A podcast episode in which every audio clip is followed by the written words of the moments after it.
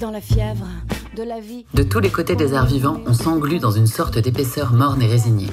Dans les médias, la culture passe d'un langage usé auquel plus personne ne croit à une sorte de nouvelle langue hypertrophiée et vide de sens. Le Covid a précipité les arts du vivant dans une crise que même la pierre droite néolibérale n'aurait osé rêver. Pourtant, de la pensée, de l'audace, de l'originalité, du courage, il y en a. On n'est pas encore mort, et si le bateau coule, il y en a qu'on ne trouvera pas dans leur lit. On attend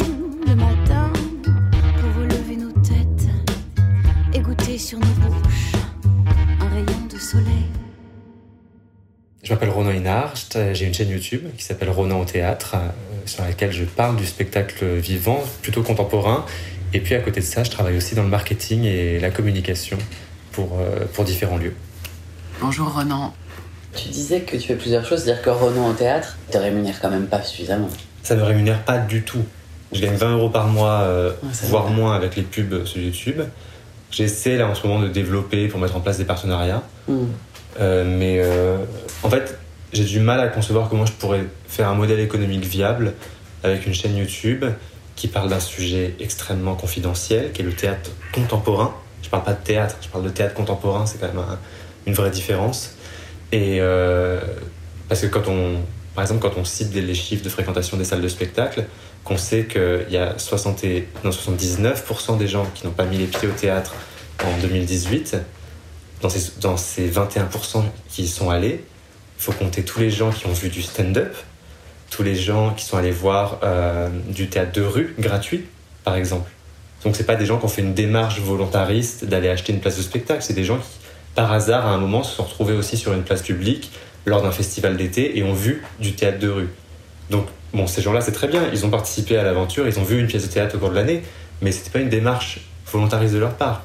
Donc en fait, on est combien, quel pourcentage de la population réelle à être allé acheter une place pour aller dans un lieu, un service public, c'est-à-dire un CDN, une scène nationale ou un théâtre national, pour aller voir une pièce qui nous est proposée par l'argent qui est pris sur nos impôts quand même. Et donc, quel pourcentage de la population profite de ce service public-là? Tu vois, c'est une vraie question. Je sais plus en quelle année il y avait eu cette polémique sur la culture coûte cher. Et il y avait eu une banderole sur le TGP qui était. euh, J'étais un peu indigné à l'époque. Moi, je débarquais, j'étais à la Sorbonne Nouvelle à ce moment-là, j'étais étudiant. La banderole, c'était euh, Vous trouvez que la culture coûte cher, essayez l'ignorance. Oui. Et donc, elle était affichée sur la façade du TGP. C'était, c'était scandaleux d'écrire ça ici. Moi, ça m'avait choqué parce que je me suis dit, Quel mépris. en fait, effectivement, le message, il a du sens. Il est pas, il, il a un sens. Mais l'afficher dans Saint-Denis, face à une population qui passe devant ce théâtre sans n'y être jamais entré, C'est. On considère que tous ceux qui n'entrent pas dans ce théâtre Ouais. sont ignorants. Et j'avais trouvé, je m'étais vraiment indigné. On m'avait dit que j'avais mal compris le message, que c'était pas ça. Et encore aujourd'hui, je garde ce souvenir de cette banderole. Je me dis, mais ce n'est pas possible. On ne peut. Et parce que moi aussi, je viens de là, je pense que c'est pour ça. Je viens d'un milieu qui va pas au théâtre. Je viens d'un milieu qui a peur d'aller au Mhm. théâtre. Et, euh, et d'ailleurs, c'est drôle. Je viens de commencer le livre de Fabienne Pasco qui s'appelle Le Rideau Noir. Et au tout début, elle parle de- du conservatoire de Paris, les parents qui viennent aux auditions de leurs enfants, pas aux auditions, au- à Oh, l'examen de fin d'année. Et elle dit cette phrase euh, on voit les parents qui viennent de province un peu endimanchés. Alors on est en 71 hein, quand elle le dans son récit. Les parents de, pro- de province qui sont endimanchés et mal à l'aise dans ce lieu, et les parents parisiens qui sont euh, très à l'aise et qui discutent, etc. Eh, Mais bien sûr. Il y a une vraie fracture sociale en fait dans, dans ces lieux, et c'est dommage de pas s'en rendre compte. L'indignation dont tu parlais tout à l'heure, je la partage. J'y rajouterais même une couche qui a été euh, le moment où euh, il y a eu Exhibit B. Ouais. Et où là, moi, je me suis dit, non, en fait, pour avoir cru qu'il était possible de faire ça, il faut vraiment ne pas s'être intéressé à ce territoire. Pour avoir cru qu'on ne pouvait, sans conséquence, produire un tel spectacle, et ensuite expliquer aux gens que c'est parce qu'ils ignoraient la portée du grand art. La mission de service public à la tête de laquelle tu es ne peut pas fonctionner, ce sera un échec, c'est évident. Mais t'as le syndrome de la navette, hein, tous ces spectateurs parisiens Oui. qui vont Oui, oui, oui, oui, à, tout à à fait. Créteil, à Bobigny, à, à Nanterre, Qu'on ramène. qu'on ramène. Parce que la navette, évidemment, elle s'arrête à Châtelet, à Nation et à, à Charles de Gaulle. Les trois spots. euh, mais moi, en fait, la navette, elle m'intéresse pas. J'habite à Saint-Denis. Oui, bien sûr. Et donc, si je veux aller à Nanterre, je fais comment? C'est pensé pour un public parisien. C'est la pensée à l'envers. C'est-à-dire qu'en fait, ce sont des institutions qui sont faites pour s'intégrer dans un territoire dans lequel ils sont implantés. Et non pas d'aller chercher un public ailleurs. Et je me demande dans quelle mesure est-ce que euh, la crise sanitaire là, pour certains, ne révèle pas aussi leur manque d'implantation sur leur territoire. Quand tu regardes une salle de spectacle aujourd'hui, euh, que ce soit à Nanterre, à Bobigny, euh, Bobigny c'est un cas à part, je les, trouve très bien pour le coup, mais euh, oui, les, les salles sont pleines, les ateliers se passent bien, le public est, il y a une, diversité qui est présente, etc. Mais quand tu ramènes ça au territoire, qui est là en fait? Personne. On est, on est rien. On est une toute petite, euh, toute petite goutte d'eau. Et moi, il y a un truc que, je trouve qu'on a oublié beaucoup euh, au niveau des publics, c'est que on a donc le public qui vient au théâtre, public acquis, qui est cultivé, qui, fait cette démarche et qui va se renseigner. C'est un public qui va aller à la quête de l'information. Ça, c'est une chose. On a le public associatif qu'on va chercher avec le développement des publics. Mais ça demande quand même, pour une personne, d'appartenir déjà à un réseau, qui est soit dans une association, soit d'appartenir à un programme euh, de- d'éducation, enfin des choses comme ça pour les scolaires, etc. Enfin, tu vois, il faut appartenir à quelque chose. Mais tout le reste, tous ces gens individuels qui ne sont ni dans le terrain associatif, ni euh, qui ont cette démarche d'aller vers le spectacle, on ne s'adresse pas à eux. Jamais. Et ça, c'est une vraie erreur, je pense, qui a été faite au niveau du développement des publics. Et moi, d'ailleurs, c'est ça que j'essaie dans mon métier aussi avec le marketing, de, de changer un peu, de changer les codes de la communication pour essayer d'attirer des gens.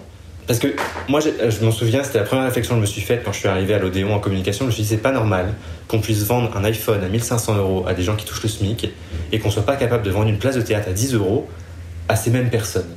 Alors que quand même, euh, l'iPhone vend une expérience, enfin une pub pour iPhone, c'est un safari en Afrique, c'est un voyage à Tokyo, alors que jamais de la vie tu vas à Tokyo avec ton iPhone. Enfin, si, si tu te payes un voyage à Tokyo, mais l'iPhone ne t'apporte pas un voyage à Tokyo. Un spectacle, oui. Voilà. Un, un spectacle, c'est une. Le, le retour sur expérience, le retour sur investissement est quand même beaucoup plus intéressant avec un spectacle. Et, et l'expérience qu'on t'offre, elle est énorme et on ne met pas en avant l'expérience spectateur. On, vend une œuvre, on vend le concept d'une œuvre, le, concept philosophique qui est derrière, la, démarche, etc. Mais on oublie de dire aux gens venez au théâtre, vous allez vivre une émotion. Moi, j'ai très envie de sortir de ce modèle un peu paternaliste du développement des publics et de créer de l'envie individuelle. Déjà, rendre physiquement accessible un lieu, c'est un premier point. Et le deuxième point, c'est le rendre accessible dans sa communication. Parce que moi, les affiches, par exemple, je, vais, je, le cite parce que c'est le pire exemple, le- les années Braunschweig à la colline, écrire en jaune fluo sur blanc des noms comme euh, euh, Marthaler, enfin, en, en énorme dans le métro, ça a quel sens? Si on prend les chiffres donc, on- qu'on a dit, alors à Paris, c'est genre euh, 30% je crois de la population qui va au théâtre. Ça veut dire que dans le métro, et encore ça compte les cadres supérieurs, donc on Ouais. peut se dire que les cadres supérieurs prennent pas tous le métro. Mais bon, admettons 30% de la population du métro va au théâtre, ça veut dire qu'on se paye des affichages pour potentiellement 30 seulement 30% des usagers. Et, et encore, 30%. Mais Je suis pas sûr que dans les 30%, tout le monde sache qui est Martha Leur, tu vois. Non, c'est clair. Moi, je l'ai fait, hein, euh, j'ai travaillé en agence de pub. euh, C'était une agence de publicité pour le spectacle vivant. J'ai travaillé à la fois pour euh, le cirque euh, Bouglione, à la fois pour les productions Ruquier et euh, à la fois pour la Philharmonie. Ouais. Et par exemple, la Philharmonie, alors moi, c'était pas moi à l'époque, mais j'ai hérité de ces- des campagnes à la fin. La campagne de lancement, elle était très réussie parce que elle était accessible, elle était lisible. Euh, on, on comprenait ce qui se passait. Elle était très artistique, hein, c'était pas euh, vraiment, ils, ils sont allés, c'était pointu, mais en même temps c'était très lisible, quoi. C'était une oreille avec des cheveux, euh, en 4 par 3 sur le métro, et en gros on disait bah venez écouter quelque chose. Ouais.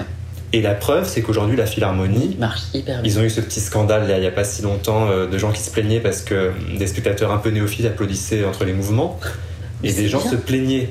Et le chef d'orchestre a répondu euh, Mais heureusement, ça veut dire qu'enfin la salle bouge, ça veut dire qu'enfin on a un nouveau public.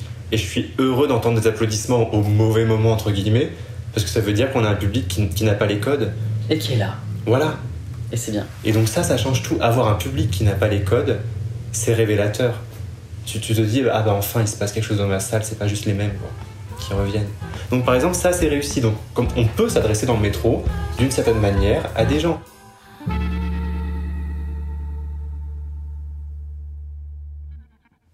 Tout à l'heure, on parlait du, public individuel euh, qu'on a un peu oublié, un public qu'on a encore plus oublié, et c'est parce que on estime qu'il est cultivé, etc., c'est le public CSP+.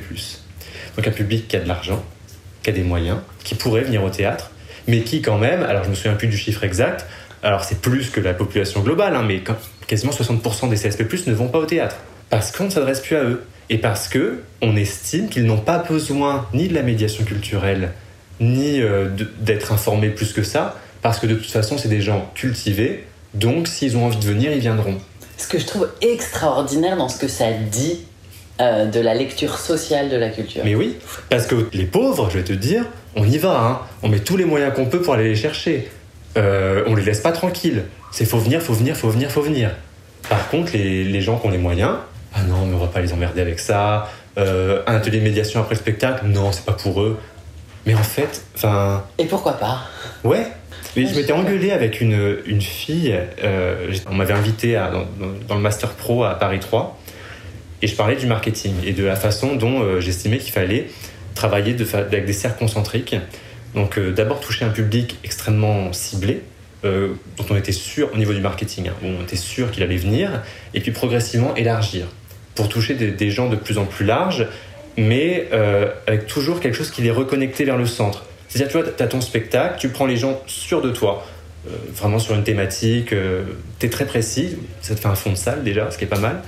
Et puis ces gens-là vont pouvoir en parler à d'autres, et qui, sont un peu moins intéressés par le sujet peut-être, mais qui connaissent cette personne qui est allée. Et tu vois, et tu travailles comme ça en élargissant ton, cercle progressivement. Et donc j'expliquais cette méthode-là en disant, bah voilà, avec le marketing, aujourd'hui avec les outils en plus euh, du marketing digital, on peut vraiment cibler les gens par rapport à leur centre d'intérêt, etc. Il me dit non, c'est un scandale de faire ça. Euh, enfin, je veux dire, il faut s'adresser à tout le monde, etc. Je lui dis, mais j'essaie de m'adresser à tout le monde, mais avec une méthode, en fait, tout simplement. J'agrandis progressivement plutôt que de balancer dans la foule et qu'au final, ce sont toujours les mêmes qui récupèrent l'info euh, et que ceux qui ne comprennent pas, ben, tant pis, de toute façon, ils la, la reçoivent pas. Et elle, elle travaillait beaucoup en médiation. Et en fait, elle me dit Non, mais moi, je fais jamais ça, je fais jamais de ciblage. Je lui dis Est-ce que tu as déjà eu des CSP dans tes ateliers de médiation? Elle me dit Non, mais c'est pas le sujet. Pas si. Parce que si t'as pas de CSP, ça veut dire que toi aussi tu cibles. Et le pire, c'est que tu t'en rends pas compte. Ça veut dire que tu fais exprès d'aller chercher des gens qui, selon toi, n'ont pas accès à la culture. Et c'est un ciblage encore plus vicieux. Parce que moi, je sais qui je cible et je sais pourquoi je les cible. Toi, c'est par a priori.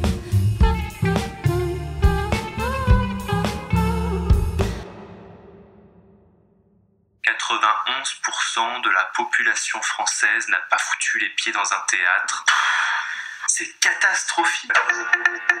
Avant de commencer, quelques mots.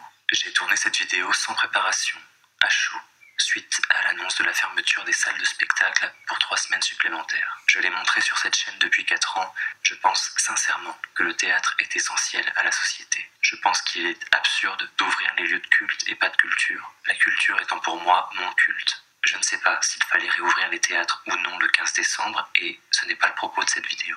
Je sais aussi que dans cette vidéo, je suis peut-être un peu dur avec le milieu du spectacle vivant, mais j'avais envie d'ouvrir un débat. J'avais envie de comprendre ou du moins d'essayer de comprendre pourquoi dans mon quotidien tout le monde parle de culture, de théâtre, et pourquoi quand je sors de ma bulle, la culture, le théâtre, personne n'en a rien à foutre. Bon, nous sommes le jeudi, euh, jeudi combien? 10 décembre. Et si je fais une petite tisane pour affronter ça. Et donc, si vous avez un peu suivi l'actualité, vous avez appris jeudi, donc ce soir, que les théâtres et les cinémas et les salles de spectacle de manière générale resteront fermés jusqu'à début janvier. Les établissements recevant du public, dont nous avions prévu la réouverture au 15 décembre, resteront fermés trois semaines de plus. Évidemment, cette annonce sur mon fil d'actualité Facebook, sur mon fil d'actualité Twitter, sur mon Instagram, partout ça réagit énormément.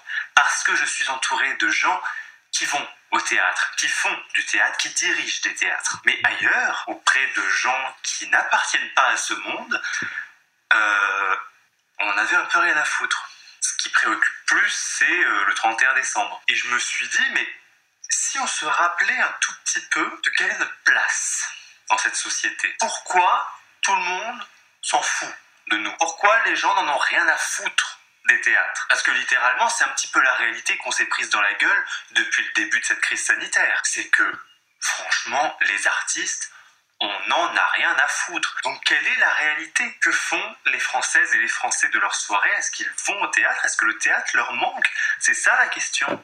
Est-ce que le théâtre manque aux Françaises et Français? Est-ce que le théâtre manque aux Français? Eh bien pour tout vous dire,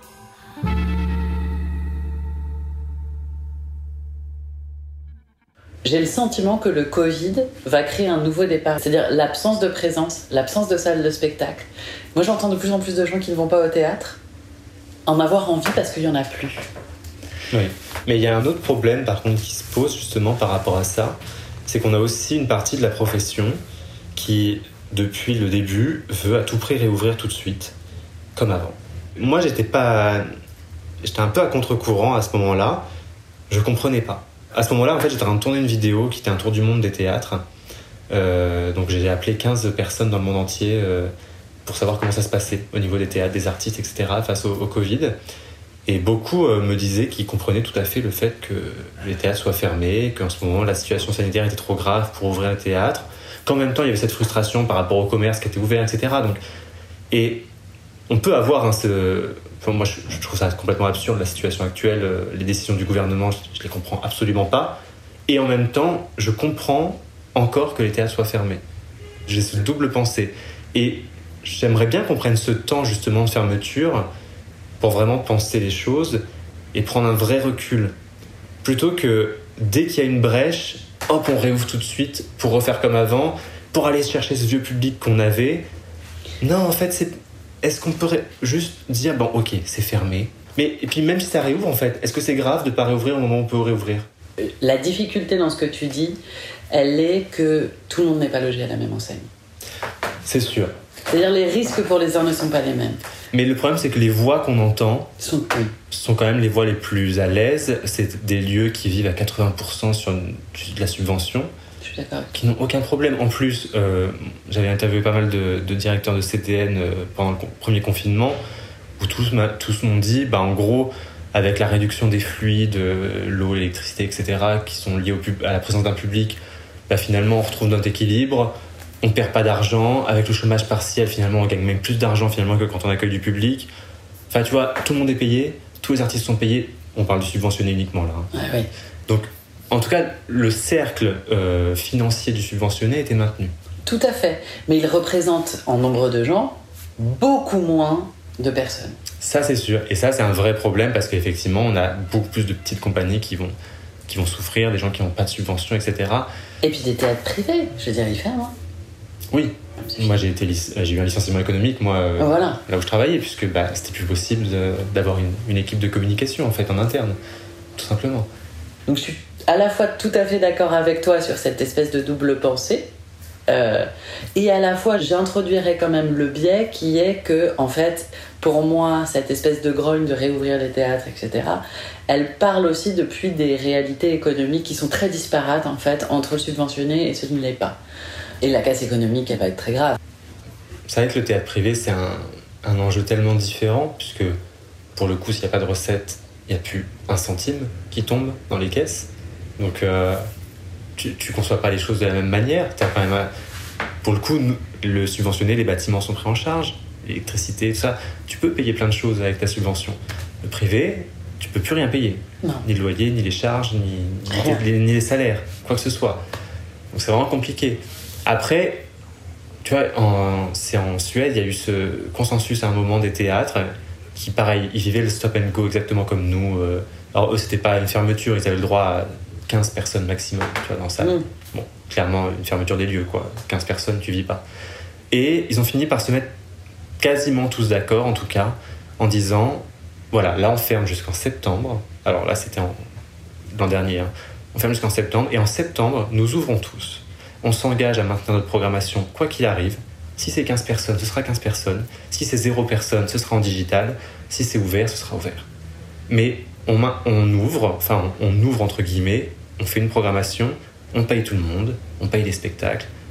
Voilà. Et on, on s- on va s'arranger, on trouvera de l'argent, etc. Mais on se met d'accord que pour nos accords entre nous, on va se coordonner et à telle date, nous ouvrons. D'accord. Et si, public ou pas. Alors, après, on est d'accord ou pas avec le digital, tu vois. Mais en tout cas, il y avait cet effort collectif de se dire Voilà, on se on se met un calendrier ensemble et financièrement, on va payer les personnes qui de droit, quoi qu'il arrive, qu'il y ait de l'argent qui rentre ou pas, et on se débrouillera pour trouver l'argent s'il n'y en a pas, et le gouvernement nous aidera, et on ira ensemble chercher, puisque on aura ce plan qui dira, bah voilà, on a euh, travaillé à un calendrier, nous, entre nous, tous les théâtres, on est d'accord. Donc maintenant, bah, il n'y a pas de public, mais nous, on a quand même prévu ce calendrier, donc il faut nous aider. Il faut l'assumer. C'est une vraie force d'être tous ensemble.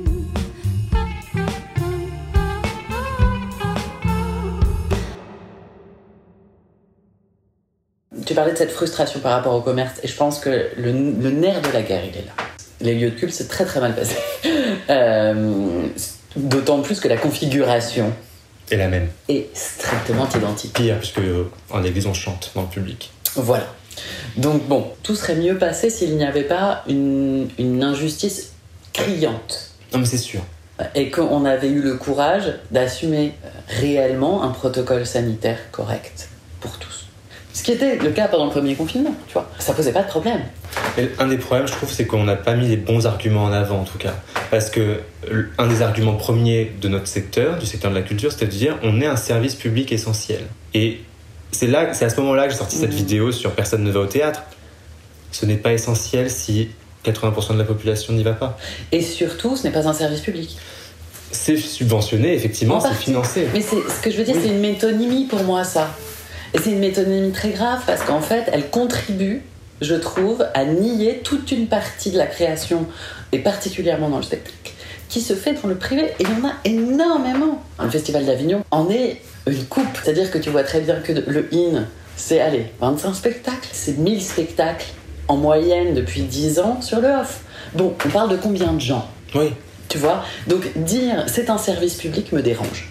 Non, mais c'est sûr, et surtout, ça ne l'est pas. Ça concerne encore une fois encore euh, une élite. Dire que c'est un service public, ça voudrait dire que tout le monde en profite. Toutes les... Parce qu'un service public, le but, c'est quand même que toutes les tranches de la population puissent en bénéficier si elles le souhaitent.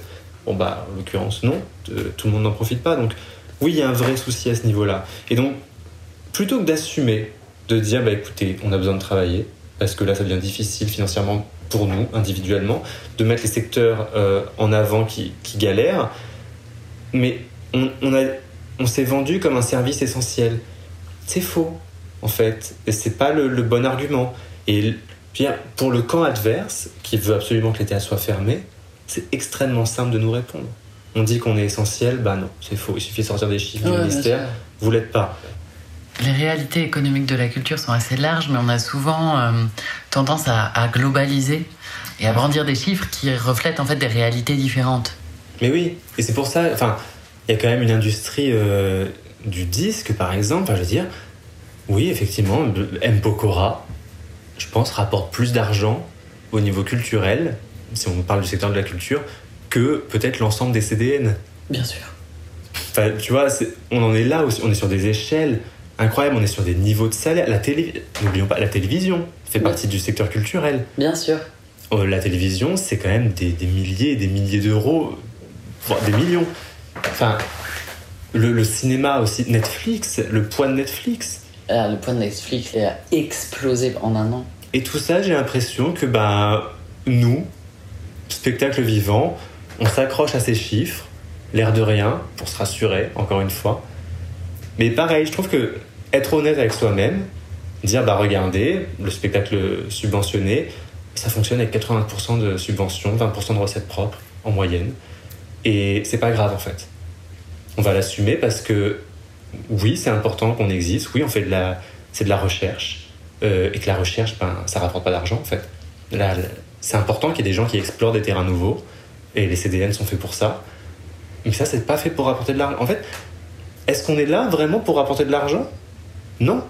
On n'est pas là pour ça. On est là pour faire de la recherche artistique. Et il se trouve que quand tu regardes aujourd'hui des clips, euh, que ce soit chez Beyoncé, chez Lady Gaga, c'est plein de références à des gens qui ont été subventionnés pour créer des choses. Bien sûr. Donc, oui, bah, nos recherches subventionnées. bah, Elles nourrissent euh, les, les- gros. voilà, mais, et tant mieux.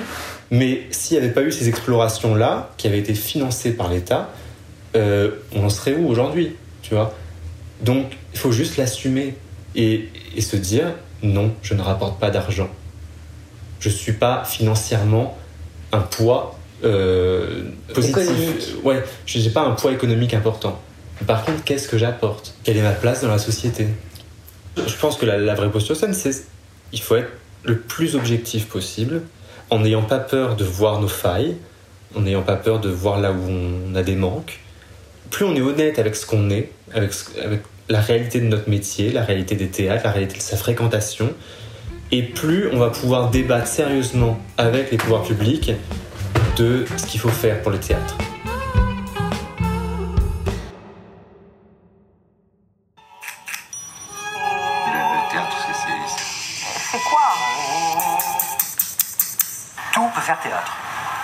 Théâtre. Toutes les situations.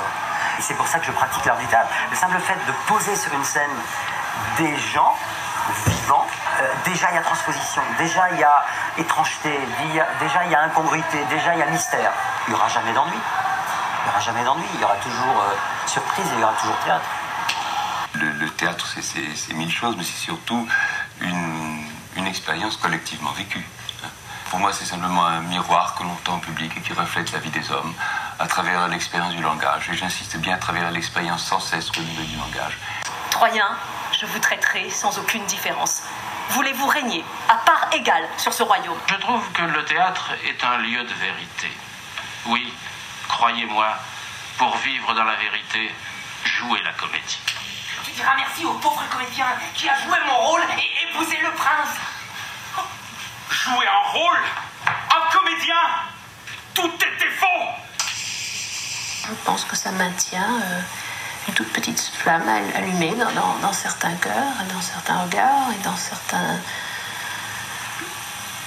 dans certaines obscurités. Et hum, ça sert à raconter des histoires vraies. Ton visage est semblable à celui de l'amour. Es-tu morte ou vivante? Qu'importe Je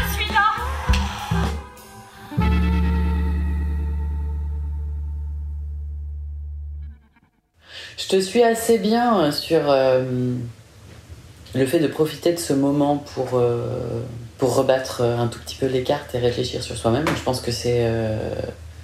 Enfin. C'est ce que j'aurais cru normal que tout le monde fasse. Et, et je sais pas si toi, dans ton, dans ton réseau, tu vois des choses, mais moi, je, vois assez peu de choses émerger qui soient des vraies euh, dynamiques de travail, tu vois, au sens un peu noble du terme.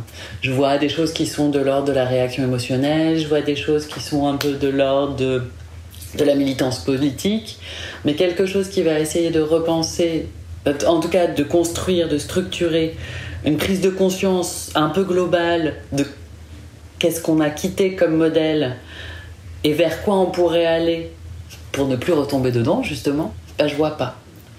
Mais parce qu'il y a eu tellement d'énergie déployée pour euh, ouvrir, réouvrir, refermer, réouvrir, refermer, remettre des, Enfin, tu vois, le stop and go, on l'a fait non-stop depuis euh, le mois de mai, en gros. Je pense qu'il y a beaucoup de gens épuisés. Et donc, tout le monde a mis son énergie là-dedans, plutôt que de dire, bon, bah, voilà, ça- on ferme complètement et, et on réfléchit justement. Mais effectivement, j'ai pas vu de grandes réflexions. La seule réflexion, à la limite, que j'ai vue, mais qui a juste confirmé quelque chose qu'on savait plus ou moins, mais qu'on a peut-être oublié, c'était l'affirmation que le spectacle vivant, c'était un espace pour des gens qui regardent, un espace pour des gens qui sont regardés, et que tout ça ensemble formait un espace théâtral. Ça, je pense qu'on l'a recompris, que c'est une expérience collective, et que le spectacle vivant, ne c'est pas une œuvre qu'on reçoit euh, qui, Manifeste. qui commencerait surtout au moment où le rideau se lève et, et qui se terminerait aux applaudissements. Euh, Le spectacle vivant, c'est une expérience globale. Il y a une démarche, d'acheter un billet, de se déplacer, de se préparer, d'y aller. Euh, tout ça, ça fait partie du spectacle vivant quand même. D'être ensemble dans une salle, attendre dans une salle. Tout ça, c'est, ça fait. Je pense qu'on on s'est rappelé quand même que cette expérience globale était importante et que effectivement une captation qui commence au lever de rideau et qui se termine aux applaudissements, c'est pas du théâtre. Non. C'est un témoignage, un spectacle, mais c'est pas du théâtre. Donc ça, c'est la seule chose, je dirais, positive. mais qui n'a pas été formulé. C'est-à-dire qu'on l'a, on l'a tous pensé de manière Oui. collective, on a traversé ensemble cette prise de conscience, mais ça n'a pas été formalisé. Mais il y a une peur aussi. Je pense que si tout le milieu aussi là, est à ce point dans l'urgence de vouloir reprendre, etc., c'est que il y a cette peur d'avoir plus personne en salle. La, peur de ne plus exister, parce qu'effectivement, on se rend compte que le théâtre n'existe plus s'il n'y a plus de public. euh, et qu'on ne sait pas faire autre chose. On, ne sait pas faire, on se rend bien compte avec le niveau de nos captations qu'on ne sait pas faire du cinéma, euh, on ne sait pas faire de la télévision, euh, les, bords de plateau qu'on organise, c'est un peu chaotique. C'est sympathique, parce qu'effectivement, on s'y met et d'un coup, on développe le secteur audiovisuel et on le ramène chez nous. Et peut-être que ça aura des ré- répercussions positives à la suite, puisqu'on va se former à des nouveaux métiers, mais en attendant, c'est pas notre métier. Nous, ce qu'on fait, c'est du vivant, on, sait gérer des choses dans un espace fermé avec du public et, des gens en vrai. Mais oui, en tout cas, cette peur du, public pas là, moi je pense que c'est ça qui, nous empêche de formuler les choses en ce moment. On, on est pétrifié par cette peur que ça ne revienne pas comme avant.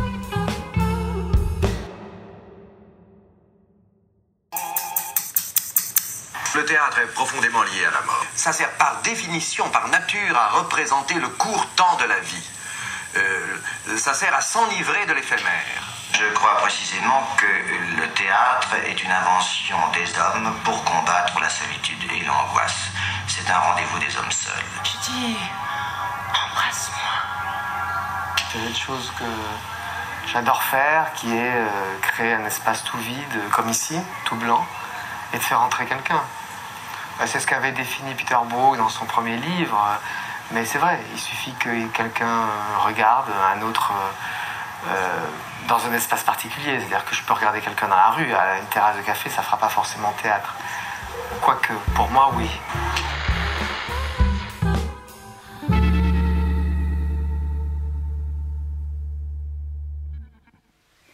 Peut s'interroger sur la place particulière que peut avoir le théâtre là, maintenant, tout de suite, ou en tout cas l'expérience du, spectacle, peut-être euh, de manière plus globale, euh, dans cette période où euh, les relations entre les gens sont parfois extrêmement dures, il y a une méfiance qui s'installe, on donne de moins en moins de crédit à l'autre aussi. Mais ça, c'est vrai, on donne plus de crédit à l'autre. Et ça, c'est terrible. Parce qu'il y a une malhonnêteté intellectuelle qui se met en place de plus en plus où euh, les pensées sont caricaturées, on pense la réponse de l'autre avant même qu'il ne l'ait formulée, on n'écoute pas. Mais c'est un, des endroits qui m'intéresse le plus au théâtre, moi, au final, c'est que c'est un des rares endroits où, avec le respect du vivant et euh, c'est quand même du vivant sur scène et du vivant dans le public, on est tous ensemble, on a ce moment de silence qui est un, un accord tacite entre, entre tout le monde quand même, où on, ne répond pas aux acteurs sur scène, et où pendant une heure et demie, on va recevoir une pensée. Et toi, dans ton fauteuil, tu es là pour mûrir cette pensée. Tu ne peux pas répondre, tu ne peux pas couper la parole, tu ne peux pas débattre tout de suite. Tu dois attendre et tu dois avoir fini, ingérer, digérer. Les, applaudissements servent aussi à, à ça, à la fin, à digérer, à prendre le temps. Et au final, tu as une heure et demie de pensée qui. Une, tu vois, tu, peux même pas, tu- contrairement à un livre où si t'es pas d'accord avec le bouquin, tu le fermes, tu réfléchis deux secondes. euh, Tu vois, même là, tu peux être en contradiction avec le, avec le livre et couper la parole au livre, au final. Il suffit de fermer les pages. Le théâtre, ça continue. La pensée, elle s'arrêtera pas et, et- et cette œuvre va se dérouler devant toi. Tu ne peux rien faire, tu peux pas mettre pause, etc. Tu peux sortir de la salle.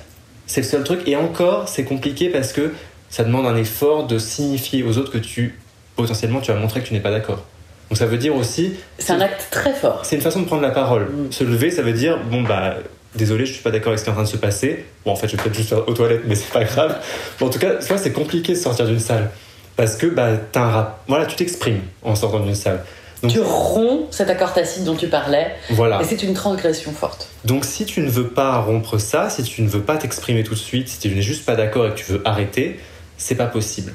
Donc il faut mûrir le truc et c'est seulement peut-être 20 minutes après la fin du spectacle, quand tu es enfin sorti du lieu, etc., que tu es enfin sur le trottoir, où là tu peux commencer à t'exprimer.